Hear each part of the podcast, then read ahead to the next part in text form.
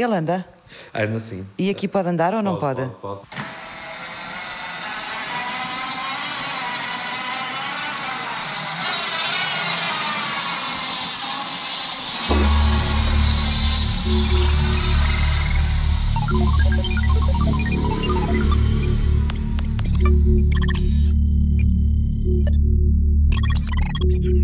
Aonde? Nós estamos nos laboratórios da robótica industrial, do Inestec, onde desenvolvemos robôs para a indústria 4.0 e também para a agricultura. O centro chama-se Centro de Robótica Industrial e Sistemas Inteligentes. Exatamente. Quando falamos em sistemas inteligentes, falamos do IoT, agora a vulgar termo do IoT. A internet das coisas. Coisas, Exatamente.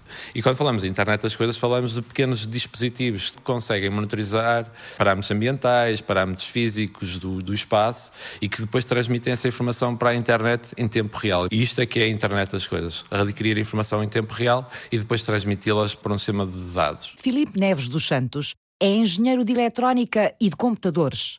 Faz robôs no Inesctec, na Faculdade de Engenharia da Universidade do Porto. Devo dizer que desde muito novo que trabalho na, na eletrónica e, portanto, reparava televisões em casa e, portanto... A... As suas televisões?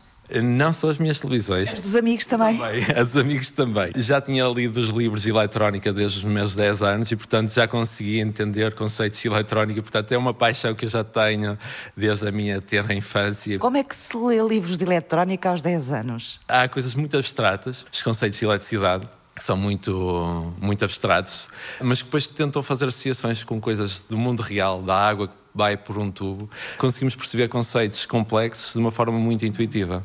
E era isso que o fascinava? Era um bocadinho como é que a eletricidade e como é que a mecânica fazia mover as coisas no dia a dia, as coisas que estão mais próximas de nós? Era isso e era outras coisas. Era muito apaixonado pela astronomia e a exploração astronómica com robótica. Os programas de astronomia em que trazíamos divulgação científica da NASA, que falavam da robótica aplicada na exploração do espaço, era algo cativante e, portanto, isso cativou-me desde o início. E depois também a parte eletrónica, poder fazer pequenos dispositivos uh, que atuam no ambiente ou que pode recepcionar uma onda de rádio com componentes simples era algo que fascinava. O primeiro dispositivo que fiz até foi mesmo da leitura destes livros de eletrónica, em, em que basicamente sintonizava uma ondas rádio de ondas curtas com quatro, cinco componentes básicos de eletrónica e conseguia ouvir ali as ondas e portanto foi super interessante fazer esse pequeno dispositivo. Bom, não, não foi com os seus robôs para o espaço tem andado com eles por outros lados. A parte do espaço continua ainda a ser um desejo, mas sei que a realidade de levar um robô para o espaço ainda é muito difícil. E, portanto, há muita coisa onde podemos explorar com a robótica na Terra. Mas a primeira experiência profissional do construtor de robôs foi no ar. O primeiro projeto em que estive envolvido foi o primeiro drone aéreo que voava autonomamente em Portugal, que foi desenvolvido no, no ISEP. Foi essencialmente na área dos veículos aéreos não tripulados. Qual era a função desse drone? O objetivo desse drone na altura era para monitorização de fogos florestais. Na altura até tínhamos como mote a inspeção do Parque da Peneda Jerez. Agora, os robôs do investigador Filipe Neves dos Santos têm os pés bem assentes na terra. Há seis anos, começou a aventura de construir um robô agricultor. Quando iniciei esta vertente da robótica aplicada à agricultura, o que mais cativou foi olhar para a nossa realidade e vermos que não temos propriamente uma agricultura tão avançada quanto temos noutras realidades e outros países, muito pelo fruto do nosso contexto do espaço. São agriculturas muito pequenas, feitas em montanha, e é um desafio interessante. Ou seja, se eu conseguir resolver esse desafio aqui na Terra, será muito mais fácil depois, ao longo prazo, passar para o espaço. As estrelas estão sempre lá, na cabeça de Felipe. As estrelas e as máquinas que podem chegar às estrelas. E mesmo assim, o investigador do Inesctec atirou-se à tarefa mais difícil, na terra. O que nós fizemos foi olhar para a realidade de Portugal e o que constatamos é que temos uma agricultura, uma vitivinicultura no Douro, que tem uma paisagem fantástica, mas é onde os níveis de mecanização ainda são muito baixos. Porquê? Porque estamos a falar de zonas, espaços curtos, confinados e com declive acentuado. Nem sempre é fácil desenvolver uma máquina que consiga operar neste contexto. Portugal não tem a mesma mecanização porque não temos culturas em extensão como é habitual em França ou noutros países de maior dimensão, e temos culturas em, em minifúndio. Não é? Tem uma exigência diferente. Não podemos pôr uma máquina que custa 100 mil ou 200 mil euros, que pesa 100 ou 200 toneladas, num espaço de 3, 4 hectares, porque ela faz a operação em 10 minutos e, portanto, não é rentável. É aqui que entra este menino que ouvimos andar desempoeiradamente pelo laboratório de robótica industrial do Inesctec. Como é que vocês lhe chamam? Deram-lhe um nome? O nome não é o mais agradável, mas é Agro B16. Quê? Agro B16, não é amigável. Não é nada amigável, não sei porque é que vocês têm a mania sempre de pôr estes nomes assim estranhíssimos. Como os nomes que põem às estrelas e aos buracos negros são todos horríveis, ninguém decora aquilo. Muitas vezes a escolha do nome nem sempre é consensual. Uva 16 era melhor. Uva 16 era muito mais amiga, era sim senhora, era. O Agro B16, seja, o robô Agro B16 nasce de um plano de investigação da Universidade do Porto para mecanizar a agricultura portuguesa. Qual era o plano? Focar na investigação e desenvolvimento de soluções robóticas de pequeno porte, até uma tonelada, que pudessem fazer operações autónomas em três contextos específicos: o contexto das vinhas de montanha, o contexto das culturas protegidas e o contexto de recolha de biomassa florestal. Primeiro passo: primeira dor de cabeça. Ter robôs que consigam andar nestas vinhas de forma autónoma e sem cair. Pois. Nós consideramos, por exemplo, que a tecnologia GPS está acessível em qualquer espaço. Não é verdade.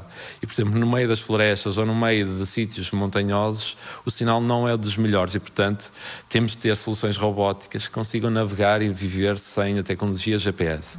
Imagino que é um robô pensar que está a um metro ao lado numa linha de vinha que só tem um metro e começar a executar eh, coisas arriscadas como passar uh, por cima de um, de um declive, meter-se pela vinha abaixo, pisar uma, uma videira de 100 anos e não é isso que queremos e, portanto, temos que corrigir esse problema. Essa era uma das grandes dificuldades e um dos grandes desafios, é que ele se conseguisse orientar num espaço que é tão limitado se falhasse o GPS. Exatamente. Portanto, o robô consegue, mesmo sem a orientação que vem lá de cima do satélite, passar eh, por essas eh, linhas entre as eh, videiras e fazer o seu caminho sozinho. Consegue saber onde é que está e para onde é que vai. O que é que o orienta? Tal e qual como os humanos não é, fazem, olham para o sítio e conseguem mais ou menos identificar onde é que está. E, portanto, este robô tem que ser capaz de fazer isso usando sistemas ópticos, conseguir identificar o que é uma folha, o que é que é um tronco, e a partir dessa informação básica, conseguir identificar, estou na linha tal, eh, à beira do tronco tal. O robô consegue se localizar neste contexto porque identifica coisas naturais do ambiente, nomeadamente troncos, folhas, uh, declives, pedras, rochas, e portanto usa essa informação para depois criar um mapa do espaço e a partir desse mapa e desses uh, referenciais consegue dizer onde é que ele está. Mas ele, para se movimentar e fazer isso de uma maneira direitinha, não é? Nunca saindo do, do, do, caminho, do seu caminho, tem que fazer isso em tempo real. Exatamente. Um dos grandes problemas que temos na área da robótica é a questão da percepção do ambiente. Para uma humana é muito fácil de interpretar uma imagem, perceber e classificar o que é que está a ver. Para um robô, isso não é fácil, porque o que o robô vê ou sente são números. Números que não têm significância se não forem contextualizados. Um bocadinho com a ajuda do Deep Learning, que tem vindo a ser desenvolvido pela Google e por grandes empresas como a Google, basicamente é tentar imitar o que o nosso cérebro faz nós temos um conjunto de neurónios, então o Deep Learning também parte desse pressuposto e cria uma rede de neurónios e depois a cada um deles dá um peso. E através de um método de aprendizagem, o robô depois consegue interpretar o que é que está a ver. No caso do robô, não estamos a falar mesmo de neurónios como os nossos, estamos a falar de algoritmos, é isso? Exatamente. Nós podemos simular o que se passa na nossa cabeça com números e, portanto, o no robô que fazemos são uma série de algoritmos que imitam um bocadinho o nosso cérebro. Conseguimos, com números, simular o que se passa no nosso cérebro. Notável.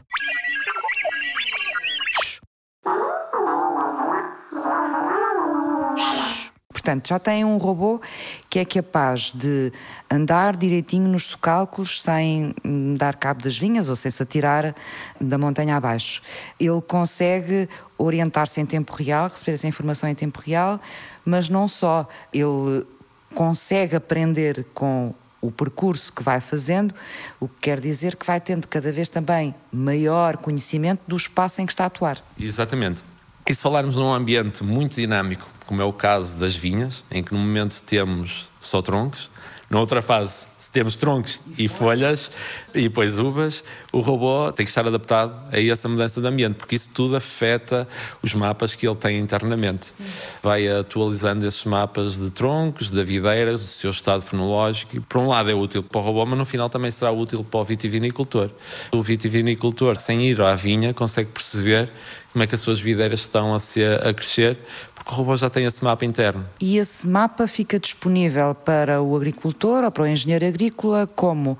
Essa é a questão, porque muita da informação que nós temos, se for enviada de forma crua para o vitivinicultor, ele só vai ver um mapa tridimensional da sua vinha, mas não vai conseguir extrair da informação. E depois existe uma fase posterior à recolha de dados pelo robô que se chama processamento desses dados. É necessário olhar para os dados e perceber o que é que significa uma folha mais verde, uma folha mais eh, amarela, e são algoritmos que depois correm nesses mapas extraídos pelos robôs e conseguem depois identificar zonas de problema ou de zonas de interesse, em que o vitivinicultor vai ter um alerta nos seus softwares de, de apoio à decisão, onde vai poder perceber na linha tal, na videira tal, há um problema qualquer que é necessário ser tratado poder monitorizar toda uma plantação sentado confortavelmente, ou em casa ou no seu gabinete, em frente ao computador, não é? Sem ter que estar sempre a percorrer a vinha uh, e perceber em que estado é que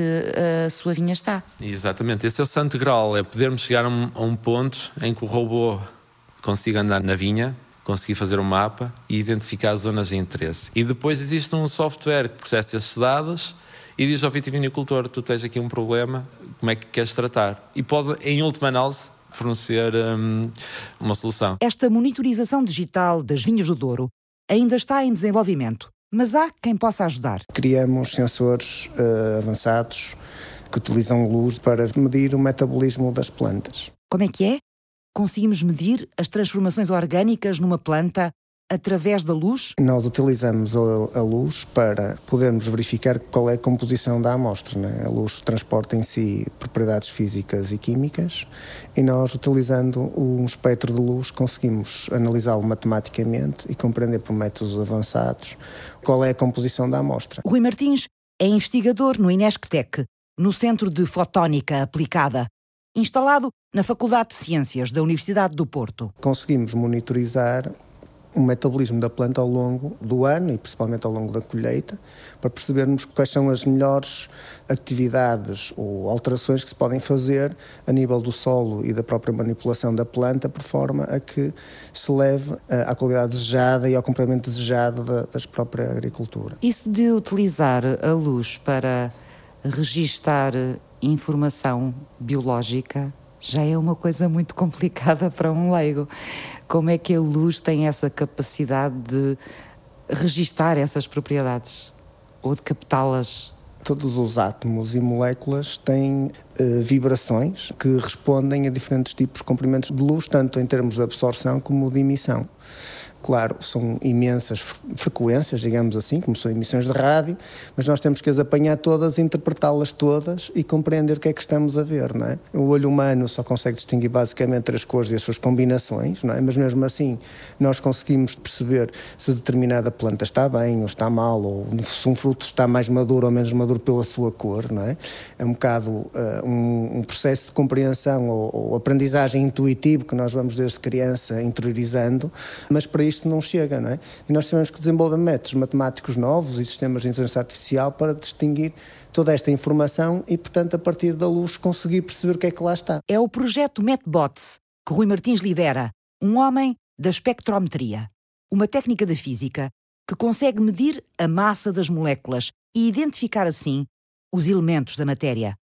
Como é que tudo começa? Começa o primeiro pós-doc em que eu estava, em que, em vez de trocar de carro, apaixonei-me por esta área e comprei um espectroftómetro. Que é o quê? O espectroftómetro é um aparelho, um instrumento que divide a luz nos seus diferentes comprimentos de onda, conseguimos quantificá-los com maior ou menor resolução aqui no laboratório. São ouvintes, não podem ver, mas temos aqui uma boa coleção de espectroftómetros. De certa forma, para esta área, o equipamento rei. Não é? Comprei um espectrómetro em 2005 e depois fui desenvolvendo estas áreas Foi aprender a guiá-lo em vez do carro. Exatamente, foi aprender a guiá-lo em vez do carro. E apaixonei-me por isto porque o potencial desta área é imenso e eh, ainda estamos muito na infância destas tecnologias, embora tenhamos evoluído bastante. Mas conte-me, comprou esse espectrómetro há 15 anos? E o que é que começou a fazer com ele? Começamos sempre a tirar dados e a brincar com os dados, não é? Dados de quê, por exemplo? De coisas que eram uh, sem qualquer problema ético, não é? Por exemplo, alimentos, processos químicos, dados de hectares, águas, todo esse género de dados que permitiram explorar estas capacidades, porque é uma, isto é uma tecnologia horizontal que pode ser aplicada a tudo, não é? Não é só às plantas. Espectros são uma espécie de fotografias, não são fotografias, mas uh, é um registro de uma imagem. É um registro da luz que chega ao equipamento e toda essa luz é decomposta nos seus diferentes eh, comprimentos de onda. No fundo, é uma fotografia que fica registada, mas da luz nos seus diferentes comprimentos de onda. Isto é toda a velocidade da luz, eh, todas estas análises são, podemos dizer, em tempo real instantâneas, não é? E depois de ter essa informação toda, é preciso saber o que é que se faz com ela, porque senão não nos serve para nada, não é? Exatamente. Então, depois, durante muitos anos, foi desenvolver métodos que realmente conseguissem analisar este manancial de informação. Quando estamos a falar aqui de métodos, estamos a falar de quê? De programas de computador? Desenvolvimento de estratégicas de matemática e depois os seus respectivos programas de inteligência artificial, digamos assim, de como processar os próprios dados, ou seja, compreender quais são as bandas que absorvem, quais que não são as bandas que não contribuem para, para estas medições, e até que chegamos a, a, a um ponto em que eu já conseguia um erro à volta dos 10%, não é? que já é um erro muito aceitável para a agricultura. A tecnologia desenvolvida por Rui Martins já tinha uma grande precisão, mas não chegava para ser aplicada à saúde humana. Quando quis fazer medições metabólicas neste setor, o investigador aperfeiçoou o processo para ser ainda mais rigoroso. A área médica obrigou-me a levar isto muito mais além, a ter que desenvolver sistemas ópticos bastante robustos e sim. Tornar a tecnologia mais precisa ainda. Sim, precisa, porque os erros admissíveis em alguns parâmetros andam entre os 1% e os 5%. Hoje já estamos a falar de um equipamento que, ao ir, neste caso, à vinha ou noutra, noutra amostra, já tem os mesmos resultados de laboratório. A ideia da aplicação na saúde era qual? O objetivo é ter um point of care para análise de sangue. Todos nós, quando estamos acamados ou numa posição mais, mais vulnerável, as próprias crianças, vocês têm que tirar quantidades de sangue, possivelmente é complicado em certas situações. Pronto. Nós aqui nós não temos problemas com o tamanho da amostra, não é? A luz pode ser usada num, quase só num microscópio, não é? E portanto permite que o doente no, no próprio sítio tenha acesso a uma, uma panóplia de, de parâmetros, digamos assim, que lhe é bastante vantajoso com uma quantidade de sangue ínfima. E tirado também com a análise em tempo real, ou seja, Exato. sabendo a informação na hora quase. Exatamente, isso é tudo em tempo real. A grande vantagem desta tecnologia também é como tira uma fotografia. Qualquer parâmetro que nós neste momento não saibamos extrair, pode ser que no futuro, se o consigamos extrair, podemos rever o caso na, na sua plenitude, porque o, o, o espectro está lá guardado permite-nos tirar, digamos, uma, uma fotografia eterna, não é? digamos assim, de determinado estado que nós tínhamos no passado, que se calhar isso vai influenciar no futuro e nós hoje em dia não sabemos. Uma fotografia do nosso sangue. Exatamente. Num determinado momento, como é que ela é composto? Exatamente. Agora, Rui Martins tem uma tecnologia super afinada e quando volta a levá-la para a agricultura, é como levar o laboratório para o campo. Pode substituir o laboratório no próprio campo com resultados fiáveis que até agora eram impossíveis de obter porque você não vai colher as uvas todas e levar o campo todo para o laboratório. Tal como nós vamos ao médico ele pede-nos as análises clínicas, neste caso o agrónomo pode pedir as análises clínicas da planta. É? é uma mudança de paradigma, não é? é completamente. Robôs que se orientam sozinhos e análises feitas de luz. São dois braços de um caminho comum. Tornar a agricultura cada vez mais precisa, mais inteligente nos recursos que consome, mais eficiente na qualidade do que produz mais sustentável para o ambiente.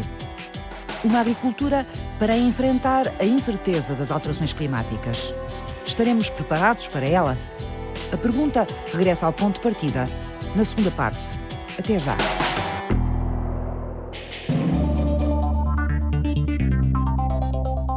O primeiro desafio era conseguir pôr um robô a andar sozinho na vinha. a tirar dados. E isso já estamos nessa fase. A equipa liderada por Felipe Neves dos Santos construiu um robô agricultor adaptado aos socalcos do Douro Vinheteiro. Agora vamos passar para uma fase seguinte, que é nós não queremos só extrair informação, nós queremos atuar no ambiente. No Centro de Robótica Industrial e Sistemas Inteligentes do Inesctec no Porto, o investigador prepara-se agora para dar novas funções ao pequeno autómato. Queremos fazer uma pulverização de precisão. Ainda temos mais duas fases: temos a poda e temos a colheita. O robô agricultor demorou três anos a construir e já está pronto para monitorizar as vinhas do Douro.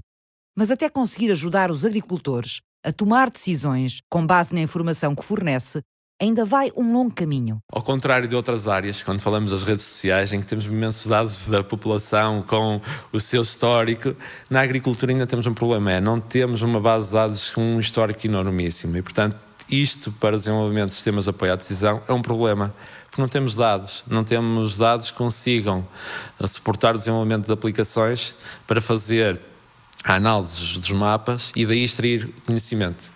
Os robôs serão fundamentais porque poderão recolher dados de forma mais sistemática, que no futuro irão alimentar esses softwares apoio à decisão. Mas Felipe Neves dos Santos encontrou uma forma de aproveitar a tecnologia de monitorização que foi desenvolvida para este robô e começar já a recolher os dados que tanta falta fazem à agricultura. Temos hoje em dia tratores que passam a fazer operações diárias no terreno e que não estão a extrair conhecimento do terreno. Partindo do desenvolvimento dos sensores dos robôs, nós podemos pegar nesses sensores e colocá-los num trator e o trator é capaz de recolher esses dados quando está a realizar as suas operações dia a dia. Ou seja, os robôs serão a um médio e longo prazo estarão, estarão no terreno, mas daqui até esse médio e longo prazo nós podemos usar o que já existe no terreno, que é os casos de tratores, dotá-los de sensores e usar esses sensores para extrair os conhecimentos que ainda não, não conseguimos extrair com os robôs porque ainda não estão numa forma massificada para ser vendidos. A monitorização das vinhas avança nos tratores enquanto os robôs não chegam ao mercado. É outro projeto do Inesctec chamado Water Forever. O projeto Water Forever é um projeto liderado pelos colegas do Instituto Superior Técnico, em que basicamente tentamos ir desde a da albufeira da água até à produção no terreno e tentar perceber como é que podemos otimizar esta cadeia com sistemas de irrigação de forma precisa. E para o fazer, temos saber, ter sensores in situ que nos consigam dizer o estado destas, destas videiras. Quanto mais informação tivermos da cultura e quanto mais soubermos em, em detalhe a necessidade da nossa cultura, mais seremos capazes de poder fazer uma rega de acordo com os reais níveis que a planta necessita e sem desperdiçar a água. É? E agora, o que é que se faz com o robô? Numa primeira fase, queremos fazer uma pulverização de precisão. Queremos ter pulverizadores que não desperdicem 80% do que pulverizam e uh, minimizem esse desperdício até 5%. Ou seja, queremos ter robôs que andem na vinha a pulverizar produtos fitofarmacêuticos sem desperdício para o ar nem desperdício para o solo. Portanto, os pesticidas que se usam na, sim, na agricultura. Sim, sim, sim, O que vamos ter aqui é uma maior precisão nas necessidades de uma vinha, não é? Exatamente. Será o robô a aplicar?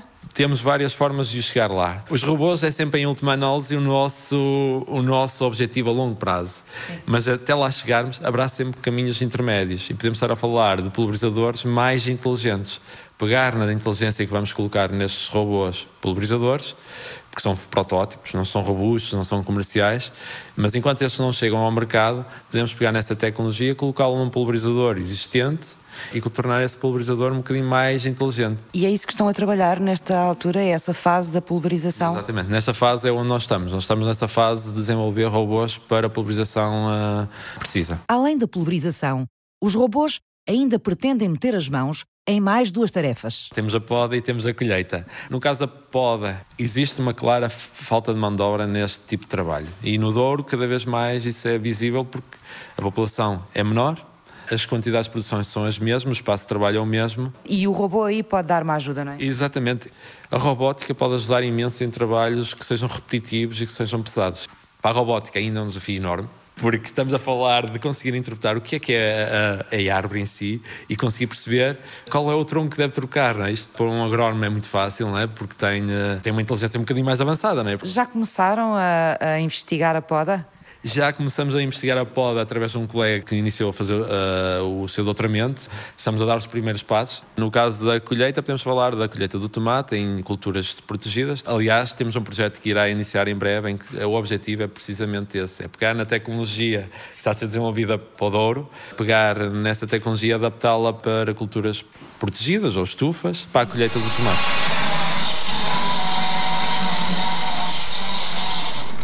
Quanto é que este pesa?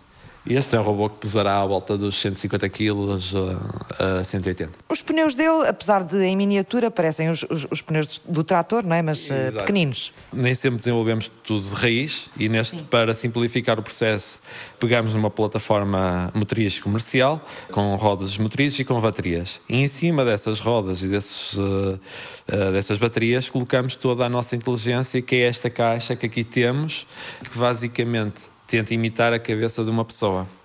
Essa caixa? Desta okay. caixa preta eh, com os sensores em cima. É um computador que temos lá dentro. Portanto, temos vários computadores, okay. porque queremos ter a garantia de que se falhar um, o outro está vivo e, portanto, a coisa não, não, não falha. E depois tem os sensores. É tentar imaginar a nossa cabeça. Basicamente, pegamos no, na nossa cabeça, né, em que tem o cérebro, que são os computadores, e depois tem os sensores, que neste caso aqui uh, estamos a falar de duas câmaras, estéreo, de uma câmara térmica. Nós, infelizmente, não conseguimos conseguimos ver a uh, temperatura nos olhos, não é? Nós não conseguimos, mas ele consegue. E ele consegue, e ajuda imenso na, no terreno. E depois temos também um sensor uh, que é de, tecnologia laser. É o que está cá em cima? Exatamente, um sensor LIDAR, em que basicamente dá uma nuvem de pontos 3D do espaço. A câmara que é para detectar troncos, que é este olhinho que ele tem aqui e, à frente. Exatamente, aqui. esses dois. E também para localizar o robô. E depois também temos o GPS. Está cá em cima. Está cá em cima, exatamente. Portanto, o mais importante de tudo que vocês desenvolveram é o que está aqui dentro desta caixa preta. Sim, em termos de robótica, nós não desenvolvemos sensores. O que nós desenvolvemos são os algoritmos que transformam essa informação em ações no terreno. Aqui atrás temos o tal manipulador que é capaz de fazer duas coisas.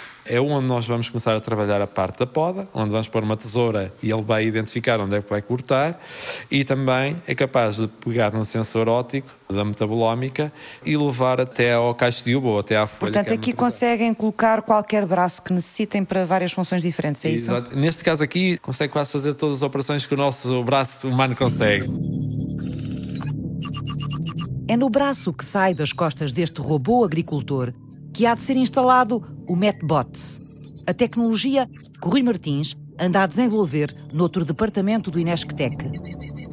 A aplicação da luz na análise da composição metabólica da vinha, a espectroscopia. O que existia basicamente era medir a maturação do fruto e alguma quantidade de clorofila, digamos assim, da planta, ou seja, informações interessantes, mas não o suficientemente detalhadas para termos um diagnóstico, entre aspas, clínico do estado de saúde da, da planta. Não é? E aquilo que este projeto veio trazer, ou estas inovações vieram trazer, é a possibilidade então de nós termos acesso ao metabolismo, a metabolitos-chave da rede de funcionamento da planta. Nós conseguimos ir a moléculas-chave de vários sistemas da própria planta para que o engenheiro agrónomo ou o viticultor saibam o que é que está a acontecer a esses ciclos, a esses genes, digamos assim, genes, proteínas e, e reações, o que é que está a acontecer naquele momento como o robô eh, não se cansa, digamos assim, eh, consegue andar por vastas áreas, ter uma imagens e, e uma compreensão global, holística, digamos assim, do que é que está a acontecer nas suas propriedades.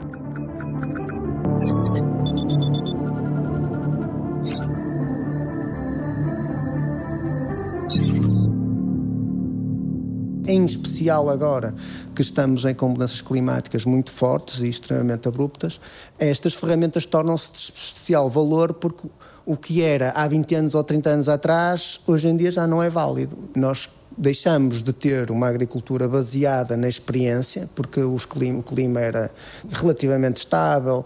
Pronto, a vindima podia-se atrasar um mês, dois, um mês e meio, dois, quando muito, mas hoje em dia podemos ter em agosto dias com 14 graus, assim, de um momento para o outro. Até agora não tínhamos uma ferramenta, ou não teríamos ferramentas, que nos permitissem monitorizar e pilotar a nossa produção agrícola. O Metbot o equipamento que mede o metabolismo das plantas é formado por duas tecnologias. Uma que olha mais aos aspectos moleculares, aos aspectos bioquímicos, não é? mas também temos outra tecnologia que olha mais ao aspecto dos inorgânicos e dos elementos presentes nas amostras.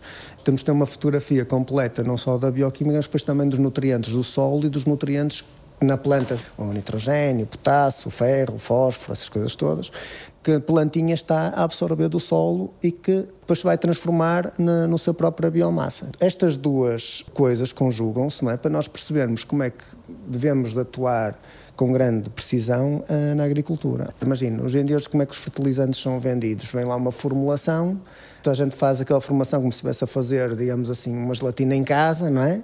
E depois espalha. E não sabe, há sítios onde se calhar não é preciso, ou tem deficiências de uma coisa, tem deficiências de outra. Depois outra coisa que, que também que acontece é as plantas, ao longo do tempo e durante as, as suas diferentes fases de vida, também têm diferentes necessidades nutricionais bastante específicas. Tudo isto é muito dinâmico e necessita realmente de instrumentação para saber se nós estamos a fornecer corretamente os níveis de nutrientes ao solo, perceber se a planta está a responder corretamente ou não. É este manancial de informação que estas ferramentas permitem ao engenheiro agrónomo conseguir gerir muito mais detalhadamente toda a produção. Estaremos preparados para uma coisa tão precisa e com tanta informação? Daquilo que eu tenho visto é que os engenheiros agrónomos daqui do Porto, a minha amostragem não é muito pequena, Uh, estão completamente receptivos a isto. Era a ferramenta que realmente precisavam, nomeadamente, tanto seja em campo aberto, como seja agora na hidroponia. A hidroponia é uh, produção principalmente de vegetais verdes, dentro de estufas com luz, luz artificial, para produção em massa, de alfaces e coisas desse género, mas que tem a dificuldade também de gerir as doses de nutrientes. Por exemplo, há muitos dos morangos que nós compramos na, no supermercado não vêm do campo, vêm de coisas deste género.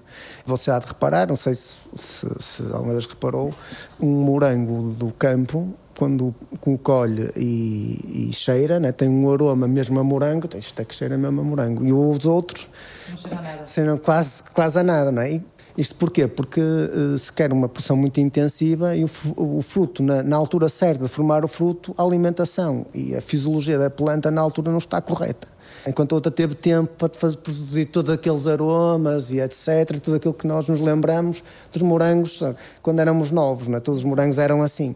Então, mas e esta tecnologia poderá ajudar a transformar eh, estes alimentos que são produzidos por estas técnicas, como a hidroponia, em alimentos eh, mais saborosos e com um cheiro característico de cada produto? Eu considero que sim. Até agora as pessoas não tinham uh, ferramentas que lhes permitissem chegar a esse, a esse nível. As tecnologias hoje em dia vão levar da automação e desta sensorização e tudo isto, vai levar a, a aumentos de qualidade muito significativos ao nível do nosso palato, digamos assim, foi o exemplo que demos aqui, mas em especial porque os frutos que são bem criados, digamos assim, os vegetais são bem criados, têm muito mais valor nutricional do que os outros. O Metbots promete também melhorar algumas qualidades da produção de vinho. Por exemplo, na formação de precursores aromáticos, que é que isso é? Nós conseguimos olhar ao metabolismo da videira e conduzi-la a fazer mais quantidade de precursores, e neste caso estamos a falar de um precursor de uma molécula que dá o aroma ao vinho de Porto, nós podemos atuar para que ela faça mais precursores desse género e, portanto, ao fazer mais precursores mais tarde, após a fermentação e envelhecimento, o vinho vai ter um aroma muito melhor. Ao longo deste ano, o Inesctec vai testar a tecnologia MetBots, desenvolvida pelo investigador Rui Martins, juntamente com o robô criado pela equipa de Felipe Neves dos Santos. Todo este trabalho é feito em parceria com a Associação para o Desenvolvimento da Viticultura Duriense, a ADVID, que junta os produtores interessados na aplicação da ciência à produção agrícola.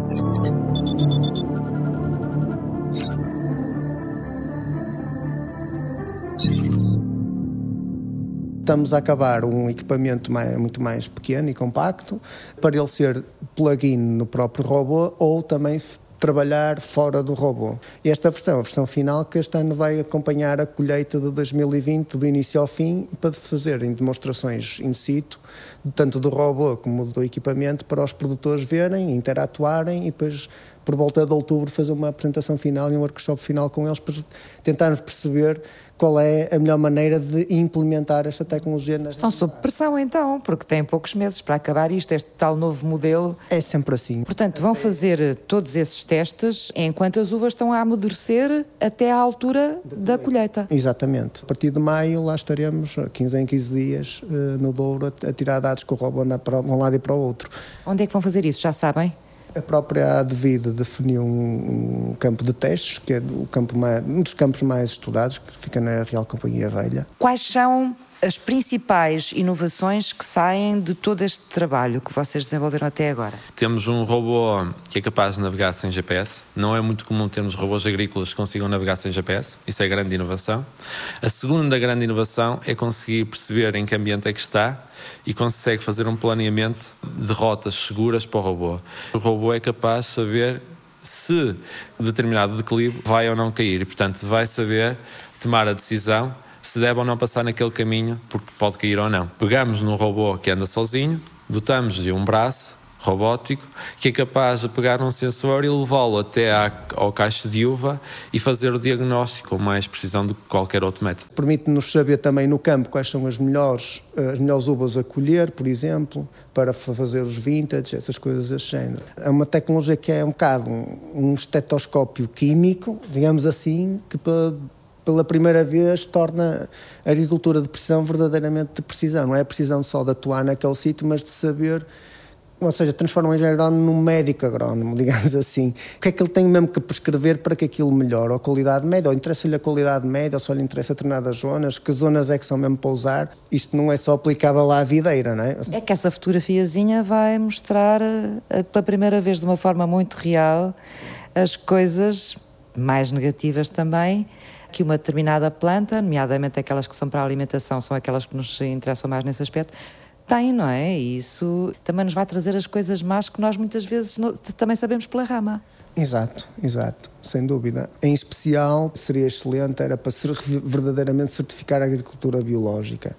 Imagina, tem uma horta no seu quintal, não, é? não, não aplica nada, não obstante, vive na cidade, próprio terreno não sabe o que é que teve, não é? já tem milhares de anos de história, aquele terreno, não sabe o que é que lá esteve, o que é que não teve, quem deixou de estar, não sabe o que é que anda nos poluentes no ar, não é? E tudo isso conta, não é? Todas estas ferramentas são muito úteis também na questão da saúde pública, ou seja, sabermos o que é que realmente andamos a ingerir, porque boa parte da nossa saúde e longevidade depende disso. Já temos o robô também a andar no meio da floresta, falta apenas a alfaia. Essa linha é um projeto que está em curso de Biotech For, é um projeto transfronteiriço. Basicamente temos uma máquina um bocadinho mais pesada que esta, que pesa uma tonelada, né? capaz de levar uma alfaia florestal para fazer a limpeza e corte automático. Estamos a desenvolver uma solução que seja mais. o custo seja um bocadinho menor do que as soluções atuais para a limpeza florestal. As mudanças climáticas são bem mais rápidas do que uma adaptação da própria natureza e nós caímos no risco de ter ou fortes quebras de produtividade ou fortes quebras de, de qualidade na agricultura portuguesa. E, portanto, acho que nós podemos estar mais bem adaptados nos próximos 10, 20 anos para esta nova realidade. Esse é que eu acho que é o grande desafio. Está tudo interligado, não é? A tecnologia desenvolvendo cria novas soluções, novas adaptações e, e acho que também da minha experiência no mundo do vinho é que nestes últimos 10 anos também as mentalidades mudaram muito, já se aposta bastante e que se compreende que estes assuntos são bastante urgentes, ou seja, vínhamos um setor que acumulava experiência, digamos assim, não é? E a experiência era muito valorizada, mas hoje em dia as alterações são tão rápidas, só podem vir a ser muito rápidas, o fator da experiência deixa de existir e passa a ser o fator conhecimento, devido a, a, a todos os fenómenos que nós todos conhecemos, né? ainda agora os fogos na Austrália, etc.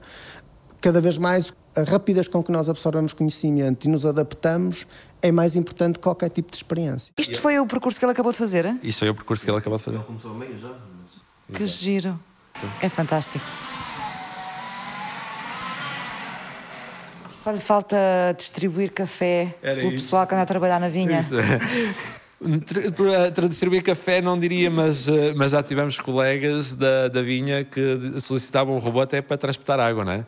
Quando estamos a falar do caso da, da apanha, Sim. em que andam, andam ali com algumas temperaturas elevadas, é. o simples trazer água seria um bom, um bom, uma boa tarefa para um robô. Sei lá, há tantas coisas que ele pode fazer depois que são mais sociais, digamos Exato, assim. Exatamente, exatamente.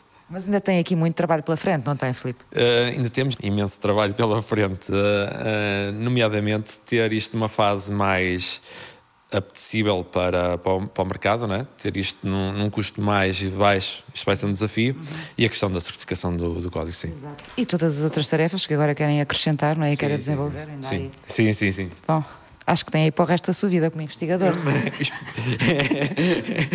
Eu devo, devo, dizer que a investigação hoje em dia anda com uma velocidade enorme, ou seja, temos uma comunidade científica que hoje em dia, pela internet, né, também comunica muito mais e a disseminação do conhecimento é muito mais rápida e, portanto, as coisas vão evoluir muito mais rápido. Esperemos que dentro de 10 anos possamos estar a trabalhar numa tecnologia para, para o espaço e para Marte, mas... Para plantar lá. Para plantar lá.